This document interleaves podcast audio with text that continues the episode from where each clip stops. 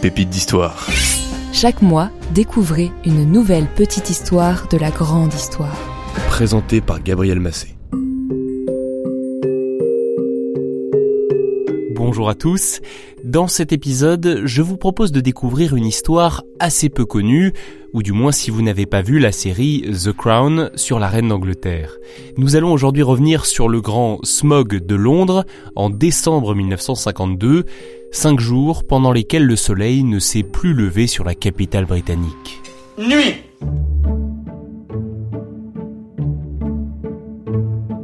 Alors déjà, le mot smog vient de smoke et de fog, c'est-à-dire la fumée et le brouillard en anglais. Le smog est un phénomène qui n'est pas inconnu des londoniens. On peut même dire qu'ils y sont habitués depuis des siècles. Ils s'en moquent d'ailleurs en parlant de purée ou de soupe de pois. Selon certains historiens, il serait apparu dès le Moyen Âge. En tout cas, au XIXe siècle, des auteurs comme Arthur Conan Doyle ou Charles Dickens l'évoquent à plusieurs reprises dans leurs ouvrages. Mais lors de cet hiver 1952, le smog va se faire plus persistant, plus dangereux que d'ordinaire, à tel point qu'il sera appelé The Fog Killer, le brouillard tueur. Allez, montons à bord de notre machine à remonter le temps et entrons la date du 5 décembre 1952.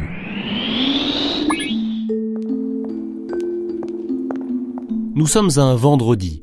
À l'aube, les londoniens découvrent un ciel jaunâtre et l'air semble déjà chargé d'une brume brunâtre, une sorte de fumée dense et poussiéreuse. Dans les rues, les passants tous, mouchoirs sur la bouche. Rapidement, on ne voit pratiquement rien à quelques mètres devant soi. Au fil de la journée, la ville est complètement recouverte d'un nuage qui tire vers le gris. En levant les yeux, ceux qui avaient l'habitude de voir le clocher de Big Ben l'aperçoivent à peine, ou même ne le voient déjà plus. C'est le chaos total. Les trains sont arrêtés, les vols annulés. À Richmond Bridge, ce matin, la visibilité a été mesurée, on y voyait à moins d'un mètre. C'est un record historique. Vous venez d'entendre un extrait de l'épisode 4 de la première saison de The Crown qui, je vous le disais, revient sur ce grand smog de 1952. Dans cet épisode, on voit la reine Elisabeth II demander si la voiture royale est prête, elle a rendez-vous avec sa grand-mère et insiste pour s'y rendre. Mais son majordome, embarrassé de lui opposer un refus, répond que la visibilité dehors ne permet pas de conduire en ville. La toute jeune reine décide donc d'y aller par ses propres moyens, à pied, montrant ainsi son caractère déterminé. La reine est aussi très inquiète, son couronnement se prépare et elle fait face à l'une de ses premières crises. Pour montrer son soutien au peuple britannique, elle se rend alors au chevet des malades dans les hôpitaux, des hôpitaux surchargés à cause des accidents liés au smog. On peut le dire, de ce point de vue, la série est assez fidèle à l'histoire. Les archives de l'époque vont dans le sens de la fiction, les images sont même impressionnantes.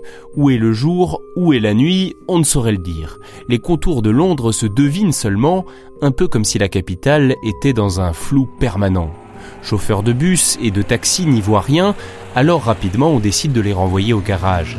Voitures et ambulances ne pouvant pas circuler, les patients se rendent à pied à l'hôpital, risquant de tomber à tout moment ou de se faire renverser.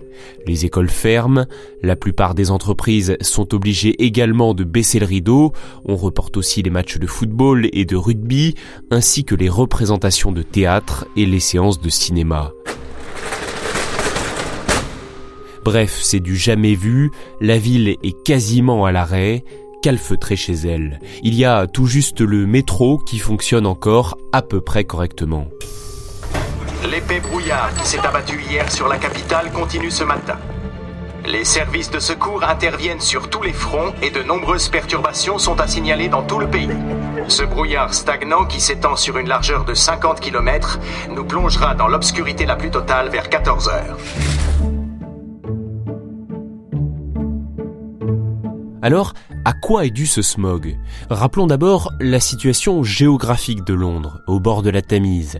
Elle est soumise au vent froid qui favorise les brouillards à répétition et se mêlent à la suie provoquée par la combustion du charbon. Il y a aussi la météo. Au froid de décembre s'ajoute un anticyclone qui s'installe au-dessus de la capitale. Il n'y a donc pas le moindre souffle de vent. Cela empêche les fumées issues des usines et des habitations de se dissiper.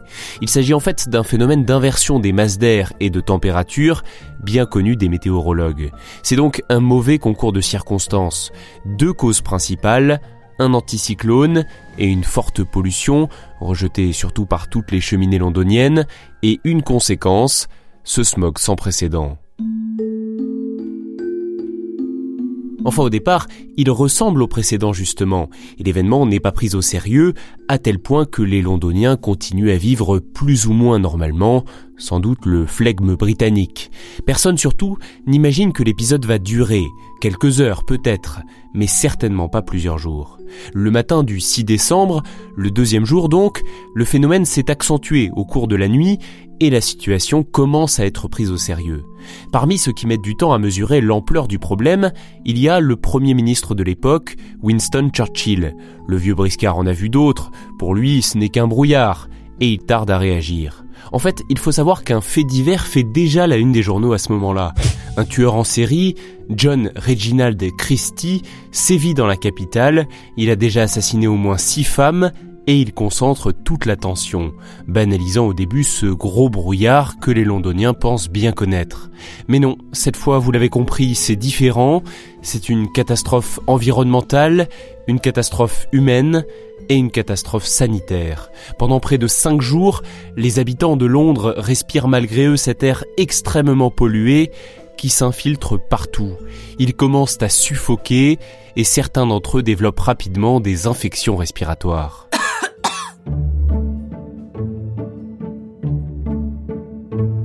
Heureusement, le 9 décembre, le voile se lève enfin.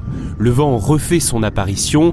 Venu de l'ouest, il balaye progressivement le brouillard toxique et évacue le smog vers la mer du Nord. Si la brume empoisonnée s'en va, la détresse des Londoniens, elle, dure encore de longues semaines. Les hôpitaux mettent du temps à se vider et les services funéraires sont complètement débordés. Ici tout le monde est débordé.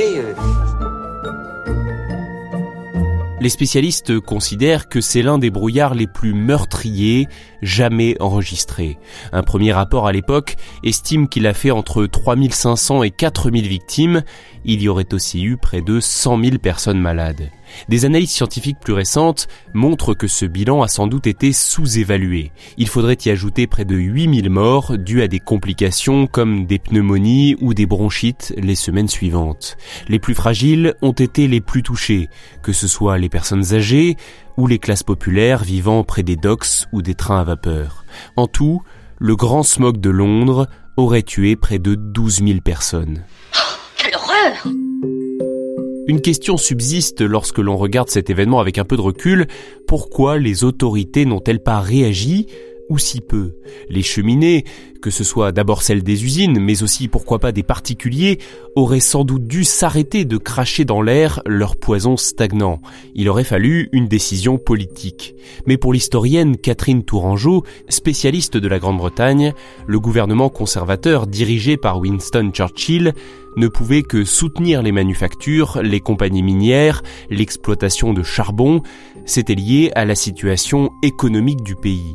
Au sortir de la Seconde Guerre mondiale, Londres est encore une ville industrielle et sa population a beaucoup souffert ces dernières décennies.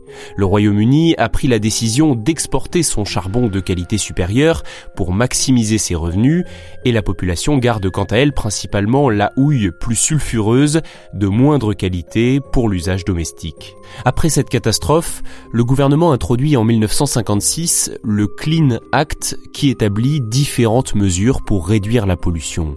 On veut réduire notamment les émissions d'ammoniac et de dioxyde d'azote. Seuls les combustibles jugés propres peuvent être brûlés. Une décision qui a incité les particuliers à utiliser davantage le gaz et l'électricité pour se chauffer, diminuant ainsi fortement le risque de voir apparaître un nouveau smog meurtrier comme celui de 1952.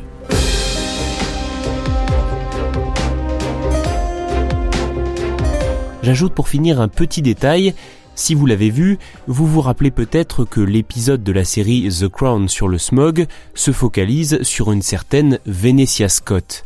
Elle est présentée comme la secrétaire de Churchill et dans la série, elle meurt écrasée par un bus qui ne l'aurait pas vue à cause du brouillard. Là, on peut l'affirmer clairement, cette personne n'a pas existé, même si son personnage est inspiré de plusieurs histoires bien réelles. C'est un choix pour simplifier la narration. Malgré cette petite inexactitude, n'hésitez pas à regarder cette série. À quelques exceptions près, elle est d'une grande qualité historique et très bien réalisée. En tout cas, merci d'avoir écouté cet épisode de Pépites d'Histoire. Il a été coécrit avec Émilie Bala. S'il vous a plu, abonnez-vous à ce podcast, mettez-lui 5 étoiles si vous le pouvez sur votre application d'écoute, et on se donne rendez-vous très bientôt pour une nouvelle histoire.